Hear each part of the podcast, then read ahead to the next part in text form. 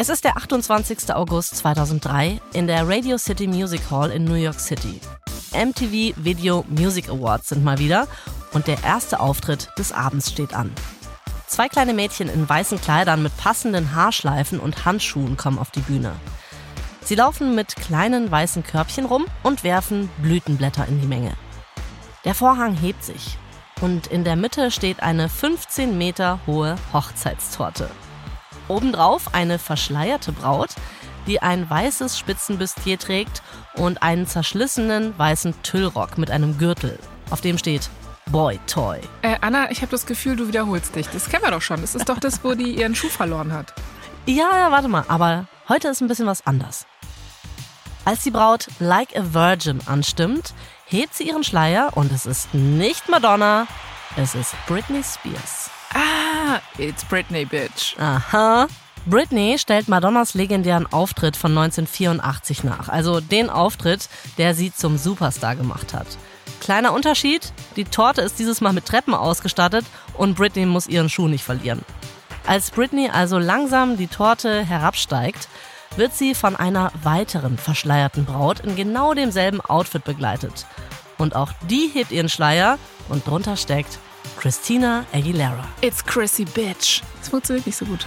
Ja, schade. Die Menge ist aber völlig außer sich. Im Jahr 2003 sind Britney und Christina nämlich so zwei der größten Weltstars überhaupt. Und für beide ist Madonna natürlich ein Vorbild gewesen. Auch Christina und Britney wussten schon als Kinder, dass sie auf die Bühne wollen. Mit diesem nachgemachten Auftritt wollen sie jetzt zeigen, dass sie keine Kinderstars mehr sind. Sie wollen genauso provokativ und kontrovers sein, wie Madonna es mal war.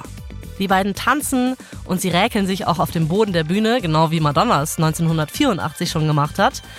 Aber irgendwas fehlt. Der Refrain geht zu Ende, da drehen sich Britney und Christina zu dieser riesigen Hochzeitstorte um. Und dann verändert sich die Musik. An der Spitze der Torte steht plötzlich Madonna. Madonna ist komplett in schwarz gekleidet. Eine schwarze Hose, schwarze Stilettostiefel aus Leder. Sie trägt ein durchsichtiges Oberteil und darüber einen Smoking. Auf ihrem Kopf sitzt schief ein Zylinder. Dieses Mal ist sie der Bräutigam. Und Madonna ownt die Bühne. Es gibt Standing Ovations. Alle drehen völlig durch. Christina und Britney sind zwar Megastars, aber Madonna, das ist irgendwie nochmal ein anderes Level. Und heute Abend hat sie was zu beweisen. Also wird sie einen Auftritt abliefern, über den man noch Jahrzehnte später sprechen wird.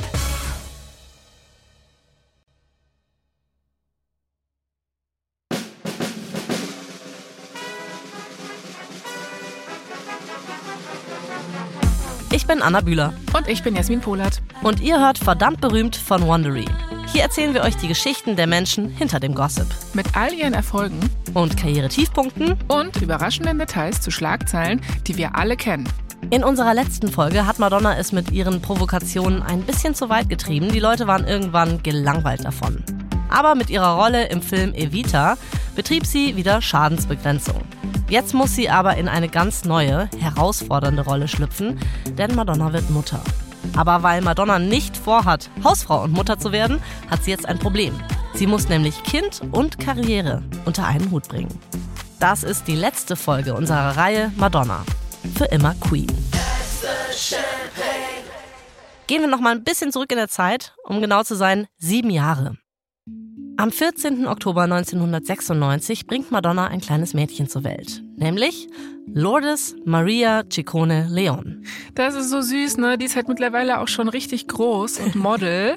Aber damals ist sie halt noch Baby Lola. Ja. Genau, das ist ihr Spitzname. Und Madonna möchte natürlich die bestmögliche Mutter für die kleine Lola sein.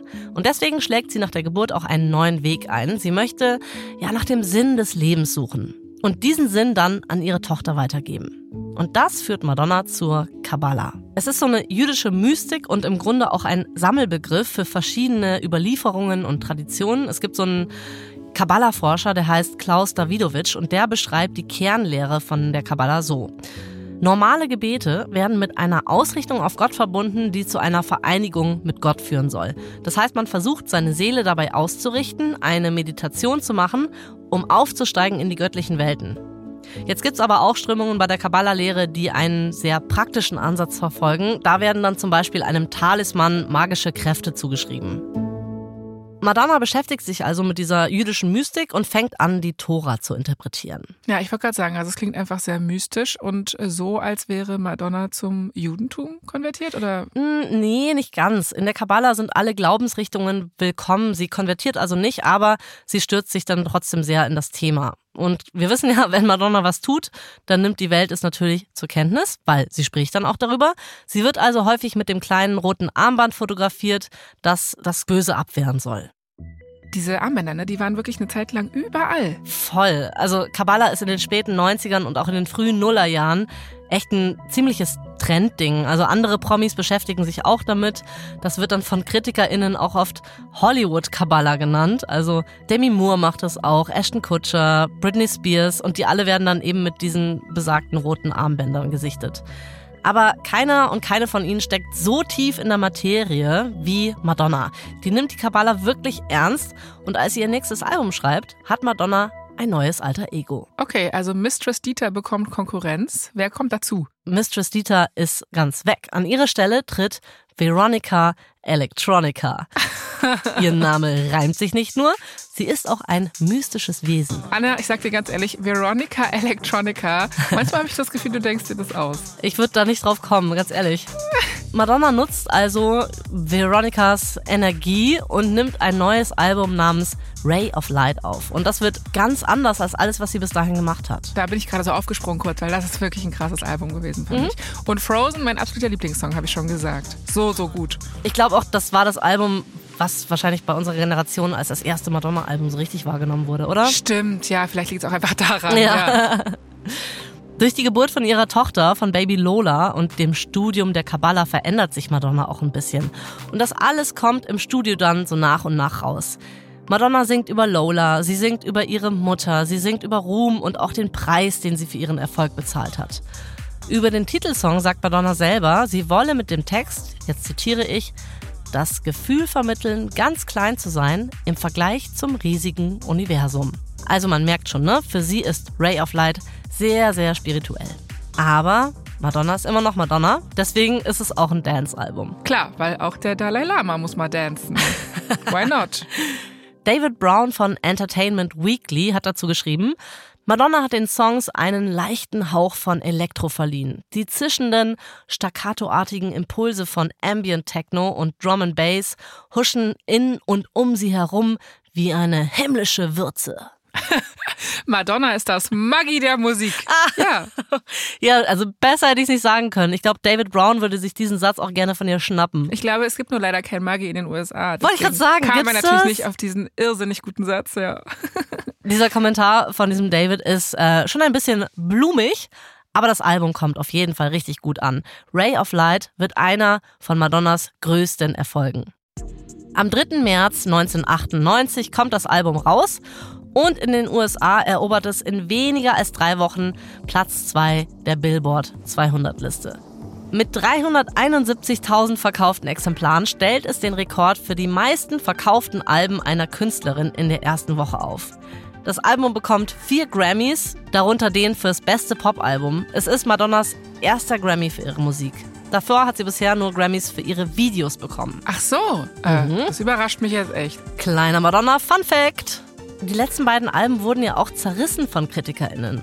Und jetzt benutzen sie Worte wie brillant, gereift und Maggi. Nee, halt nicht. Aber es gibt ein Problem. Sie scheinen nicht über ihr Alter hinwegzukommen. Dieser David Brown, ne, also der Musikkritiker, von dem wir vorhin schon gesprochen haben, der schreibt nämlich noch was über das Album.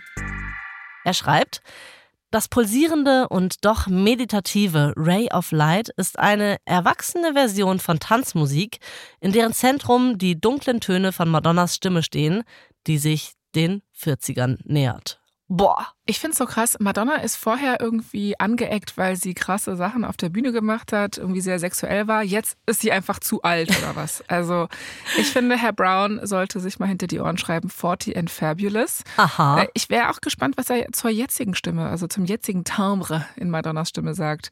Weil sie geht ja bald auf Tour.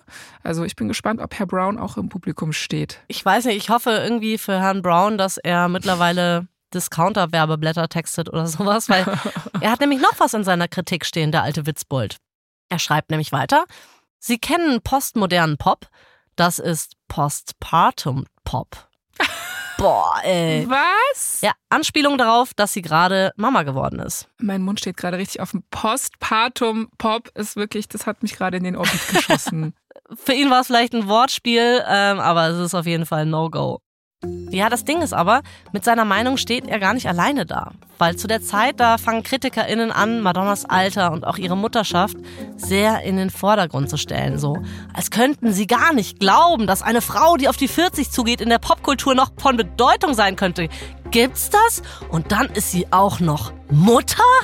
Naja, ich übertreibe jetzt ein bisschen, aber mich regt sowas auch immer ein bisschen auf. mich auch. Und Madonna bemerkt das natürlich auch. Es frustriert sie auch mega, weil sie in eine Schublade gesteckt wird. Und das ist ja alles, wogegen sie immer gekämpft hat. Sie wollte immer out of the box sein, ja? Also nicht in der Schublade stecken. Und jetzt scheint ausgerechnet ihr Alter die neue ultimative Grenzüberschreitung zu sein. So ein Tabu, was sie jetzt brechen muss. Das Einzige, was sehr schön ist, ist, dass den Fans es anscheinend sehr egal ist, wie alt sie ist, wie viele Kinder sie hat. Ihr Album ist nämlich ein Riesenerfolg. Und noch was ist passiert. Madonna ist frisch verliebt. Es ist der 22. Dezember 2000. Wir sind in Schottland und Madonna hat sich schick gemacht. Denn es ist der Tag von Madonnas zweiter Hochzeit. Mm, Hochzeit? Du hast schon wieder Aha. was übersprungen. Das ging mir jetzt ein bisschen zu schnell. Ich bin übrigens auch immer noch nicht über diese äh, überraschende Schwangerschaft von letzter Woche hinweg. Ähm, Ja, du hast richtig gemerkt, wir sind ein bisschen in der Zeit gesprungen. Also 1996 ist ihre Tochter Lola geboren, ihr erstes Kind. Mhm. Jetzt haben wir das Jahr 2000. Sie heiratet und nur ein paar Monate vorher hat sie ihr zweites Kind bekommen, nämlich ihren Sohn, der heißt Rocco. Und dessen Vater wird jetzt geheiratet. Der Vater ist der britische Regisseur Guy Ritchie. Ah, da sind wir jetzt. Genau, wir haben die Guy Ritchie-Ära betreten. Okay. Madonna und Guy, die lernen sich nämlich 1999 kennen. Und für Madonna ist es endlich so wie damals, ne, als sie Sean Penn kennengelernt hat. Sie ist geflasht und sie sagt, sein Selbstvertrauen hat mich beeindruckt. Er war sehr überheblich, aber auf eine selbstbewusste Art. Ich habe das Gefühl, Madonna hat eine Art Typ, den sie Mm. gerne datet. Und Mm. dieser Typ ähnelt ihr etwas. Ja, das stimmt auch. Du hast völlig recht. Ja, andere suchen sich Männer wie ihre Väter. Madonna sucht sich Männer wie sie selbst. Korrekt. Es gibt aber eine Sache, die sie an Guy besonders attraktiv findet, nämlich, dass er sie behandelt wie einen normalen Menschen und nicht wie einen Superstar. Ihre Liebesbeziehung entwickelt sich sehr schnell. Also Guy möchte, dass sie seine Freundin ist, das mag sie. Sie führt ihn in die Kabbala ein und die beiden, die bauen sich so eine eigene kleine Welt auf. Madonna bewegt sich jetzt auch in ganz neuen Kreisen. Sie ist durch Guy jetzt so ein bisschen Mitglied der britischen High Society geworden. Das findet sie cool und sie fängt an, mit so einem fake britischen Akzent zu sprechen, was ich irgendwie auch cute finde. Das ist total geil. Das wird auch später mal bei Sex and the City als Gag aufgegriffen. Ach, wirklich? Ja, wo Carrie mit ihren Freundinnen und Samantha am Pool liegen und Samantha spricht so, ähm, als wäre sie eine andere Person und dann sagt Carrie, Samantha hat einen Case of Madonnaritis. Geil. Ach, immer wieder die schönen Sex and the City Anekdoten von dir. Ich mag's. Madonna hat es also echt weit gebracht von, ja, eigentlich dieser draufgängerischen Göre aus Michigan, Ja. die sich in New York City durchschlagen muss. Sie ist echt erwachsen geworden und sogar ihr ständiges Bedürfnis nach Aufmerksamkeit hat sie, sagen wir zumindest teilweise, aufgegeben. Kommen wir zurück zur Traumhochzeit. Ein Fotograf macht Fotos von ihrer vierjährigen Tochter, die läuft barfuß zum Altar. Madonna lächelt, obwohl sie weiß, dass das die einzigen Fotos sind, die heute gemacht werden. Okay, also heute keine Surprise-Hubschrauber. Nee, Geil hat auch keine Knarre parat, deswegen Der besteht tatsächlich drauf, dass diese Hochzeit privat bleibt. Und anders als beim letzten Mal, also bei der Hochzeit mit Sean Penn, hört Madonna auch auf ihren Bräutigam. Sie tut jetzt wirklich alles, um zu verhindern, dass die Paparazzi diesen besonderen Tag kaputt machen. Und nicht mal ihre eigenen Gäste dürfen Fotos machen. Uh, okay, also müssten die sich dann quasi ganz oldschool nur noch erinnern. ja, stimmt. Oh Gott, das erinnert mich an meine Kommunion. Oh, okay. Da hat der Pfarrer nämlich auch damals gesagt, ähm, wenn heute keine Fotos gemacht werden, ähm, seid froh, denn die Bilder von diesem Tag tragt ihr in euren Herzen. so, ich spule mal 30 Jahre vor. Welche Bilder habe ich im Kopf? Ich erinnere mich fast nicht an diesen Tag, nur an diesen komischen Spruch erinnere ich mich. Toll. Ich habe Danke. jetzt Bilder im Kopf. Ich stelle mich dir vor in diesem Kommunionsdress, wovon ich eigentlich gar nicht weiß, wie er aussieht, aber dich einfach in so einer Priesterkutte jetzt habe. Ja, mit so okay, einem wow. Weihrauchding. Okay, diese, diese Bilder möchte ich dir sofort wieder rausspülen. Siehst du?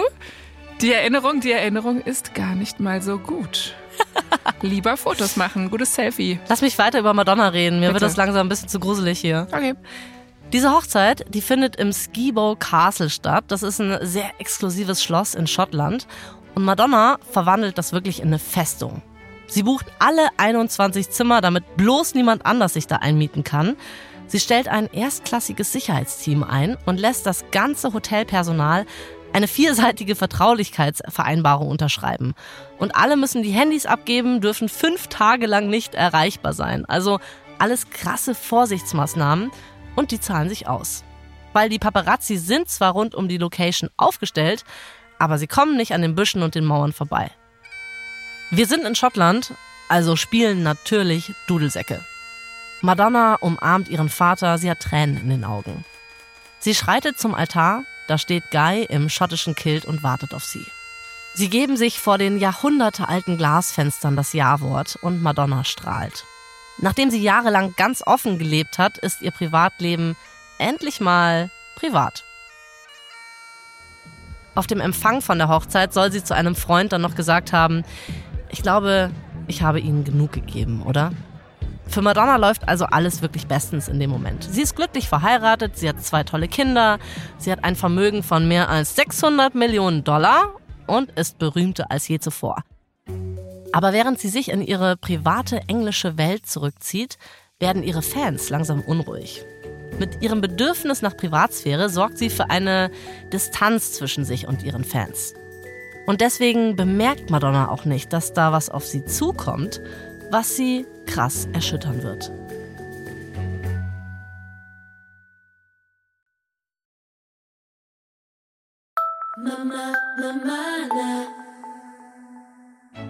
Kurz nach der Hochzeit kaufen Madonna und Guy ein kleines Stückchen Land und mit kleines Stückchen meine ich 458 Hektar. Jasmin, ich kann mir vorstellen, dass du in dem Moment überlegst, wie viele Fußballfelder Anna, sind denn? ich kann nur noch in Fußballfeldern denken. Sag mir bitte, wie viele Fußballfelder haben wir? ja, wir haben 640 Fußballfelder. Du, das ist ja gar nicht mal so klein. Ja, krass. Nö, da können 640 FC Bayerns und Schalkes und äh, sag mal noch einen kleinen Newcomer-Verein. Klar, kenne ich. Ähm, ja, äh, äh, Arsenal London. Vor allem nicht Arsenal London, sondern Arsenal, Arsenal. London. oh Gott. Also, so groß ist dieses neue Anwesen. Es heißt Ashcombe House und es ist so posch, dass es da sogar eine eigene Orangerie gibt. Was ist denn das? Das ist eigentlich so ein Gewächshaus für Orangen, ne? Ja, es ist ein Gewächshaus für Orangen. Aber das ist so, das ist wirklich so endlevelreich, wenn man eine Orangerie hat. Das ist wirklich so, wo bist du denn? Du, ich bin gerade in der Orangerie. Ey, die nächste Wohnung, die ich habe, und wenn es nur drei Zimmer sind, mir egal, ich mache mir eine Orangerie rein. Weißt du was? Du stellst in die nächste Wohnung einfach in deine Abstellkammer einen Orangenbaum und nennst die Orangerie. Ich habe aktuell zwei verschrumpelte Orangen bei mir in der Küche, es muss reichen. Das ist ein Orangeriechen. Übrigens auch noch, weil es dich bestimmt interessiert, Jasmin, dieses Anwesen gehört zu den besten Gebieten für die Fasanjagd in Großbritannien. ja, toll. Cool. Find Jagen doof. Ja, Fa Fasanjagen auch. Why? Aber okay. Madonna ist aber irgendwie begeistert. Also vor allem von diesem Lifestyle. Sie spricht ja schon mit britischem Akzent, haben wir gesagt. Sie führt jetzt ein durch und durch britisches Leben. Sie lernt auch reiten und eben Fasane schießen. Sie trägt Tweed, sie verkehrt mit dem Adel und äh, es gibt so ein Foto von ihr im Vogue Magazine. Da posiert sie beim Hühnerfüttern. Ja, das ist schon crazy, ne? Also so, wenn man an ihre Bühnenperformances denkt und jetzt so auf Adel in der Orangerie. Die Madonna, die erfindet sich auch privat gerne mal ganz neu. Absolut. Und es ist einfach das krasseste Gegenteil zu diesen abgeranzten Clubs, die sie in New York City in den 80ern noch bespielt hat. Aber dann bringt Madonna einen Karriereschritt, der ein bisschen verwirrend ist. Im April 2003 veröffentlicht Madonna ihr neuntes Studioalbum, das heißt American Life. Auch ein geiles Album. Ich merke gerade, dass ich gar nicht so semi-Madonna-Fan bin, wie ich dachte. Ich bin eher so Dreiviertel-Madonna-Fan. Merke ich auch gerade. Das ist zum Teil ein Protestalbum, weil sie sich gegen den Irakkrieg positioniert und es ist teilweise ein Kommentar zum American Dream, denn sie findet, dass es da zu sehr um Materialismus geht und ähm, jetzt komme ich dazu, warum es verwirrend ist, was sie macht. Also im Titelsong American Life, da rappt Madonna, dass sie weder Anwalt, Manager, Agenten, Koch, drei Kindermädchen, Assistenten, Fahrer, Trainer, Butler, Bodyguards noch Stylisten braucht, um glücklich zu sein.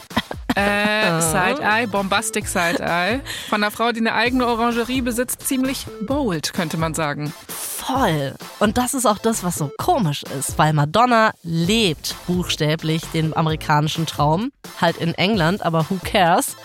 Mit ihrer Musik versucht sie jetzt, die Menschen daran zu erinnern, dass das Leben vergänglich ist, dass materielle Dinge nicht wichtig sind, dass es auf was ganz anderes ankommt und so. Hm, danke, Madonna. Und irgendwie checkt sie dabei nicht, dass sie nicht mehr wirklich in der Position ist, diese Botschaft zu übermitteln. Ein Magazin bringt es dann auch auf den Punkt. Die schreiben, wenn eine der reichsten Frauen der Welt sich über den Kommerz und die Lehre der Unterhaltungskultur beklagt, wirkt das eher heuchlerisch als wie eine Erleuchtung. Sie spricht sich gegen ihren eigenen Lebensstil aus. Ja, kann ich aber auch sehen, den Punkt, muss ich sagen. Mhm. Vielleicht wollte Madonna da wirklich einfach ein bisschen zu heilig sein, heiliger als der Papst. Eine kleine Überraschung, das mhm. Album wird ein Flop, beziehungsweise eigentlich noch schlimmer. Das Album steigt auf Platz 1 der Charts ein. Madonna macht sich Hoffnungen, aber dann stürzt das Album ab. Schon in der zweiten Woche sinken die Verkaufszahlen um 62 Prozent. Und dann verschwindet es auch wieder komplett aus den Charts. Für Madonna ist das alles sehr schlimm. Sie hat ja schon öfter schlechte Kritiken und auch Hassbotschaften bekommen, aber wenigstens haben die Leute über sie geredet. Aber jetzt hat sie den Leuten weder was gegeben, was sie lieben, noch etwas, was sie hassen. Das Album ist den Menschen einfach egal. Madonna dachte, dass ihr neues Leben in England ihr eine neue Perspektive eröffnen würde. Aber stattdessen verliert sie eigentlich nur den Bezug zur Welt ihrer Fans. Jüngere KünstlerInnen erobern in den USA die Popcharts, also die schon erwähnten Britney Spears und Christina Aguilera. Über die redet jetzt die ganze Welt. Die sind nämlich jung, die sind sexy und die sind halt neu. Madonna will sich aber nicht ersetzen lassen oder in den Ruhestand geschickt werden. Mit American Life hat sie vielleicht nicht einen großen Hit gelandet, aber sie weiß, wie man genug Kontroversen auslöst, um die Aufmerksamkeit wieder auf sich selbst zu lenken. Dafür braucht sie nur ein bisschen Hilfe. Da sind wir wieder beim 28. August 2003 bei den VMAs. Na endlich. Und jetzt zum letzten Mal versprochen. Madonna ist gerade auf der riesigen Hochzeitstorte in ihrem schwarzen Smoking und diesem Zylinder auf dem Kopf. Britney Spears und Christina Aguilera, die warten sehnsüchtig in ihren abgestimmten Hochzeitskleidern am Fuß der Torte. Madonna, wie gesagt, im Bräutigamskostüm und ihre Message ist, sie ist hier der Boss, ja? Die Queen auf der Bühne, sie ist das Original. Und falls ihre Aufmachung das nicht deutlich genug macht, bewegt sich Madonna auch dementsprechend. Sie singt ihre neue Single Hollywood, während sie die Treppe runtertanzt. Als sie den letzten Schritt von der Torte macht, macht sie eine Tanzdrehung mit Britney, dann nimmt sie Christinas Hände und macht mit ihr ein paar Schritte. Madonna hat jede Bewegung eingeübt. Ihre Technik ist perfekt. Eigentlich sagt sie damit, ich bin vielleicht 45, aber ich hab's immer noch drauf. Das ist eine Ansage. Und ob. Sie stellt wirklich Britney und Christina in den Schatten. Aber Madonna will nicht nur zeigen, dass sie immer noch in Topform ist, sie will auch zeigen, dass sie immer noch provozieren kann. Dass sie immer noch die Madonna ist, als die sie berühmt geworden ist. Ihr Feuer ist nicht erloschen, nur weil sie Mutter geworden ist oder älter geworden ist. Sexualität war schon immer ein wichtiger Bestandteil ihrer Kunst. Und wenn die Branche das vergessen haben sollte, hm, Dann werden wir ihrem Gedächtnis mal eben auf die Sprünge helfen. Ich weiß, was jetzt kommt. genau, Madonna kniet auf der Bühne und streicht über Christinas Bein. Sie zieht ihr das Strumpfband aus, dann schwingt sie es so über ihren Kopf und wirft's in die Menge. Das Publikum hängt jetzt schon am Haken, aber die sind nicht auf das gefasst, was als nächstes kommt.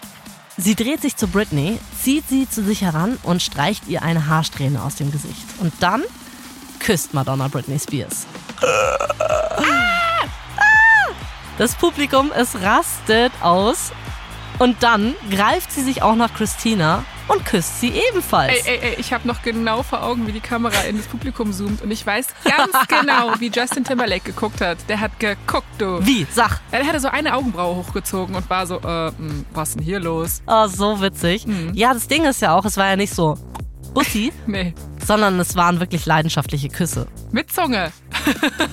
Mit Zunge!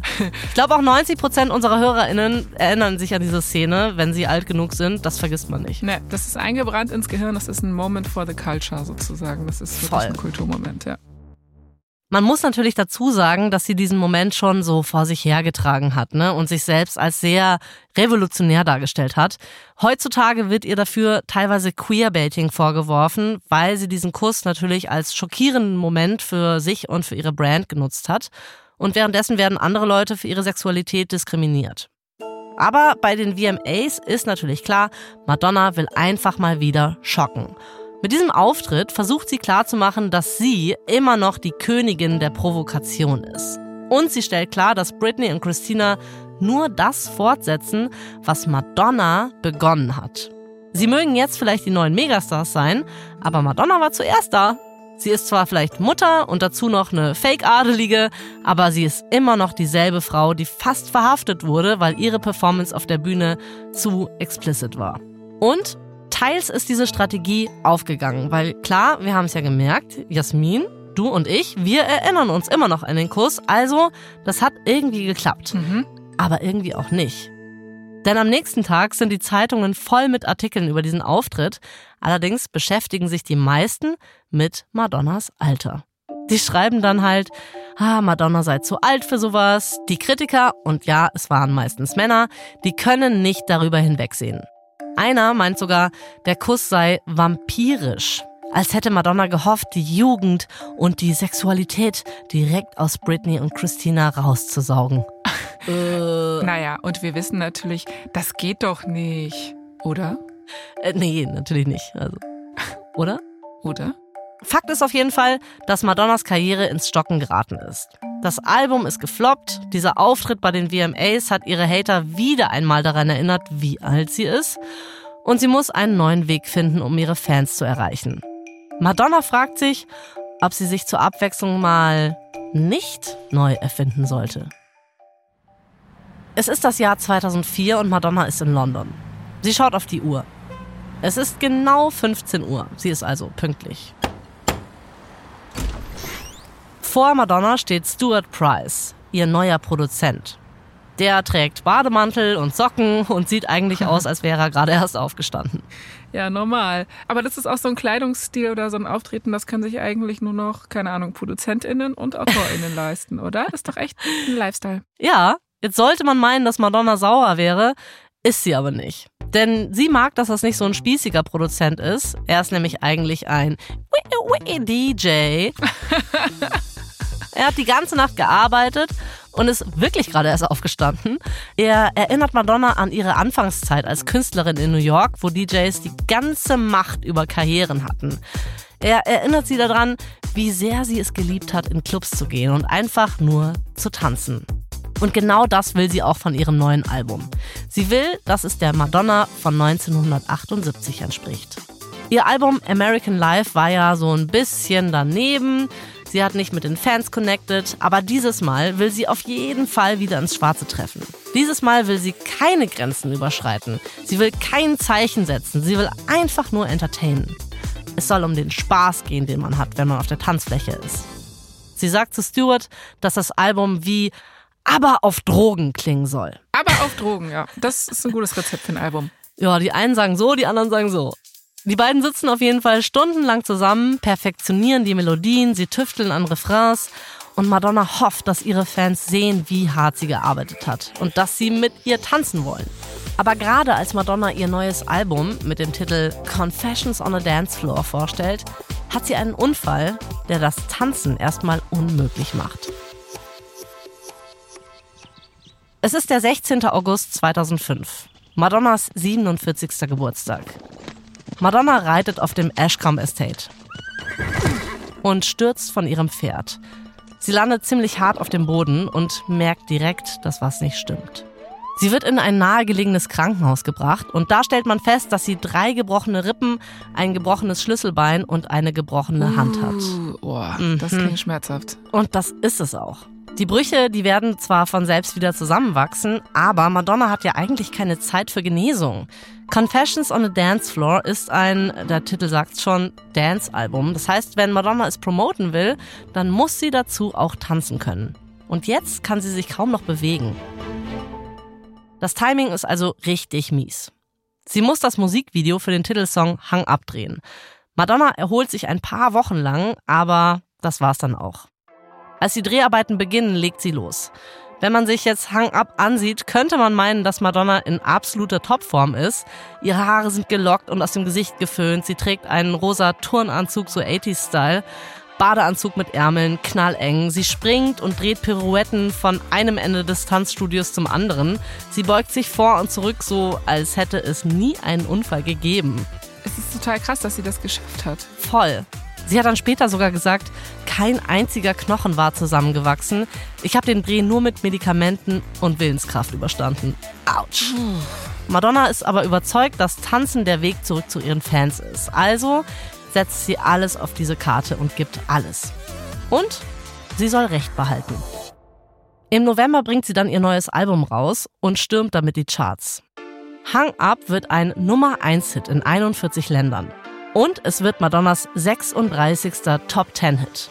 Damit ist sie zusammen mit Elvis Presley die Künstlerin mit den meisten Top 10 Hits. Man denkt jetzt wahrscheinlich kurz, hä, Elvis Presley? Nee, also der war da natürlich schon lange tot, aber in ja. der Zeit hatte er noch mal so ein paar Hits mit so Remixes, ne? Dieses Genau. Also Madonna ist wieder back im Game, ja? Genau so. Und als sie ihre Confessions Tour ankündigt, ist diese innerhalb von Minuten ausverkauft. 1,2 Millionen Menschen kaufen Tickets. Mit diesem Album und der dazugehörigen Tour beweist Madonna, dass sie nicht aufzuhalten ist. Nicht mal von ein paar Knochenbrüchen. Sie macht sich sofort wieder an die Arbeit und zeigt der Welt, dass sie die Göttin der Musik ist. Und es gibt nur einen Ort, an dem Musiklegenden verehrt werden. Es ist der 10. März 2008 in New York City. Madonna wird heute in die Rock'n'Roll Hall of Fame aufgenommen. Damit reiht sie sich ein in die Riege der Beatles, Aretha Franklin und Elvis. Das heißt also Leuten, die, Zitat, die Entwicklung und den Fortbestand des Rock'n'Roll beeinflusst und dazu beigetragen haben. Heute nimmt Madonna bei einem schicken Abendessen ihren Preis entgegen. Das ist eine der höchsten Auszeichnungen, die MusikerInnen bekommen können. KünstlerInnen können erst 25 Jahre nach der Veröffentlichung ihres ersten Albums in die Liste aufgenommen werden. Und bei Madonna ist es jetzt genau 25 Jahre her. Und natürlich ist Madonna stolz auf ihre Leistung. Also, wirklich stolz. Aber Jasmin, weißt du, wer da fehlt? Nö, sag's mir. Ihr Mann, Guy Ritchie. Oh no. Die Ehe ist nämlich völlig am Ende. Sie kämpft eigentlich nur noch wegen ihrer Kinder um die Beziehung. Neben Lola und Rocco haben Guy und Madonna nämlich mittlerweile noch einen Adoptivsohn, David. Aber die Ehe läuft nicht gut. Madonna sagt später, es gab viele Momente, in denen ich mich als Künstlerin auf eine Art und Weise ausdrücken wollte, mit der sich mein Ex-Mann nicht wohlfühlte. Und es gab Zeiten, in denen ich mich wie in einem Käfig fühlte. Ich durfte nicht wirklich ich selbst sein. Eine Orangerie haben ist halt dann auch nicht alles, ne? Nee, Orangerie und Geld holt die Liebe nicht zurück oder so. Ist doch ein alter Spruch. die Scheidung wird allerdings schwierig mit den Kindern und auch weil es keinen Ehevertrag gibt. Ups. Angeblich bietet Madonna Guy rund 24 Millionen Dollar an, die er allerdings ablehnt. Die Kohle will er also nicht. Wer hat, der hat vermutlich. Sehr wohl aber möchte er das Sorgerecht für die Kinder. Die beiden streiten sich intensiv, aber am Ende einigen sie sich auf das gemeinsame Sorgerecht für Rocco und David. Und Guy bekommt rund 76 Millionen Dollar, einschließlich des Anwesens in England. Oh Mann, okay, na, immerhin haben sie sich geeinigt, aber ich finde es krass, wie oft das bei Scheidungen dann wirklich so bis aufs Blut gehen muss, ne? Ja. Und für Madonna, da zieht sich auch das so durch, ne, dass sie in Sachen Liebe irgendwie oft daneben greift. Aber im Gegensatz dazu könnte sie mit ihrer Karriere nicht zufriedener sein. Die ist nämlich in absoluter Topform. Im August 2008, also als Madonna 50 ist, startet sie noch ihre Sticky and Sweet Tour und liefert ein Konzert, das eigentlich mehr Cirque du Soleil plus Madonna ist. Also sie tanzt da zwei Stunden und bringt echt eine krasse Performance auf die Bühne. Die Kritiken danach sprechen für sich. Jim Farber von der New York Daily News schreibt, Sie ist gerade ein halbes Jahrhundert alt geworden, aber das hat Madonna nicht davon abgehalten, zwei Stunden lang nonstop in knappen Kleidern zu tanzen. Und weiter? Bei der Show der Ikone war kein Nachlassen der Sexualität oder der Energie des Stars zu erkennen. Schön, dass der Jim Faber das auch festgestellt hat. Ich war schon wieder leicht genervt hier gerade. Und jetzt erinnerst du dich vielleicht noch, wie gut schon ihre Confessions Tour war? Mhm. Ja, genau. Und für die Sticky and Sweet Tour wurden 3,5 Millionen Tickets verkauft. Das sind dreimal so viele wie bei der letzten Tour. Boah. Das Musikmagazin Paul Star stuft die Tournee immer noch als umsatzstärkste Tour einer Künstlerin ein. Krass. Und jetzt mal so mhm. für mich zum Vergleich. Wo stehen Taylor Swift und Beyoncé auf dieser Liste? Ja, Beyoncé ist die Nummer drei, Taylor die Nummer vier, was natürlich auch nicht schlecht ist. ist auch nicht schlecht. Krass. Und wer ist Platz zwei? Platz zwei hätte ich nicht gedacht. Celine Dion. Doch, natürlich. Oh ja? Ja, krass. Ja, hätte ich nicht gedacht. Na, na, na, na. Oh! Stop it. Ich höre jetzt wirklich auf. Also wenn ich wirklich eins nicht sehen kann, dann ist es Celine Dion und Shakira. wirklich nicht, auch schade. Ja, okay, aber krass. Also das ist wirklich eine richtig krasse Tour von Madonna. Ja. Für Madonna ist natürlich klar, dass es immer Leute geben wird, die sie kritisieren werden. Sie hat sich getraut, weiter aufzutreten, auch wenn sie älter wird. Und jetzt, wo sie Rekorde gebrochen und Musikgeschichte geschrieben hat, fühlt sie sich gegen alle Angriffe gewappnet. Sie ist jetzt bereit, sich allen KritikerInnen zu stellen und ihnen zu sagen, dass sie sich verpissen sollen.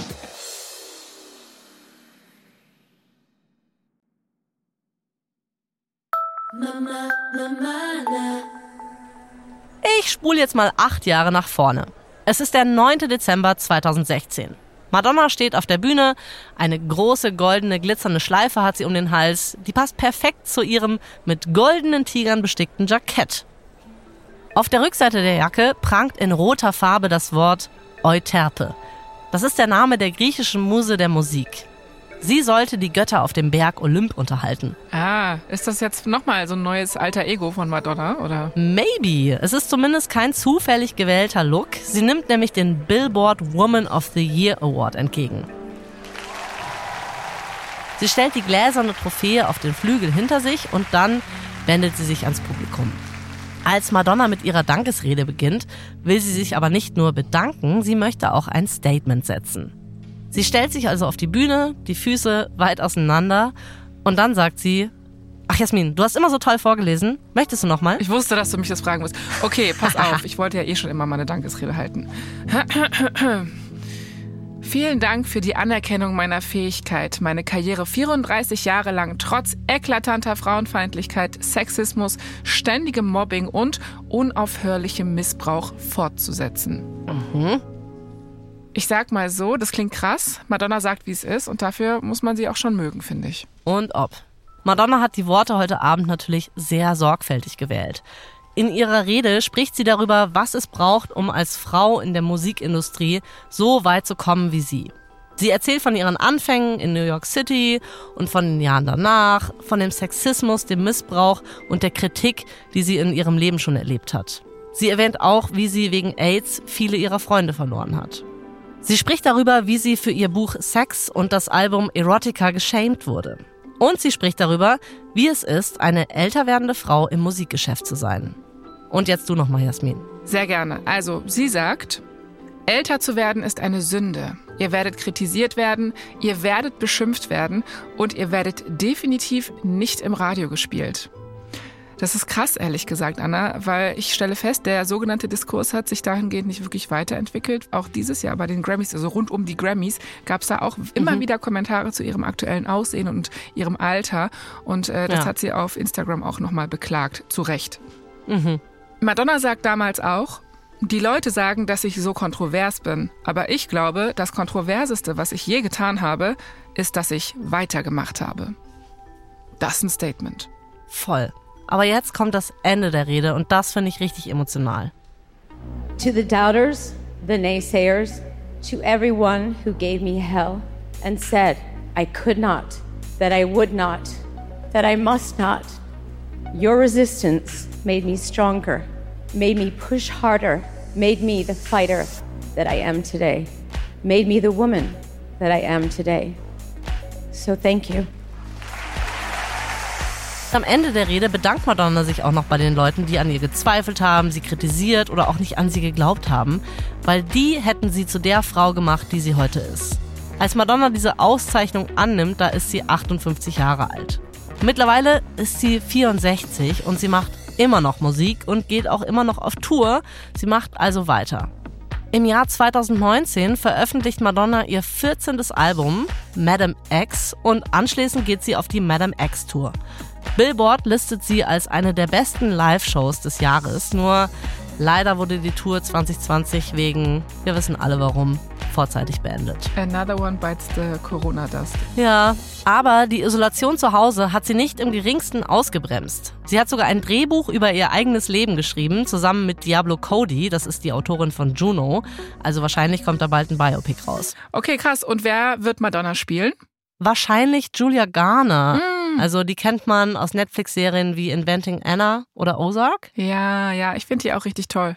Cool. Ja, man weiß jetzt noch nicht so viel über den Film, aber angeblich ist gerade so ein bisschen alles on hold, bis Madonna durch ist mit ihrer großen Celebration Tour. Das ist ja die, die noch bis Ende 2023 geht. Madonna ist also immer noch erfolgreich, aber auch privat läuft es endlich wieder gut. Sie hat ein neues Zuhause in Lissabon gefunden und lebt da in einem 16.000 Quadratmeter großen Herrenhaus aus dem 18. Jahrhundert. Willst du wissen, wie viele Fußballfelder? Nee, brauche ich gar nicht. Gönnung, Gönnung. Sie gönnt sich, total. Okay. Es ist wirklich schön und groß genug für die ganze Familie. Also neben ihren Kindern, Lola, Rocco und David, hat Madonna ja noch drei weitere Kinder adoptiert. Also die sind so sechs. Ah, okay, sechs Kinder jetzt. Ey, wie ihre Mutter fällt mir gerade auf. Stimmt, ja. Irgendwie auch ganz süß dann wieder. Und dann kamen ja noch die Grammys 2023, wo sie wieder mal krass anders gestylt aufgetreten ist und sich in ihrer Rede an die LGBTQI-Community gerichtet hat. Da hat sie gesagt, ihr solltet wissen, dass eure Furchtlosigkeit nicht unbemerkt bleibt. Ihr werdet gesehen, ihr werdet gehört und vor allem werdet ihr geschätzt. Madonna ist einfach Madonna. Und irgendwie habe ich das Gefühl, dass sie nie damit aufhören wird.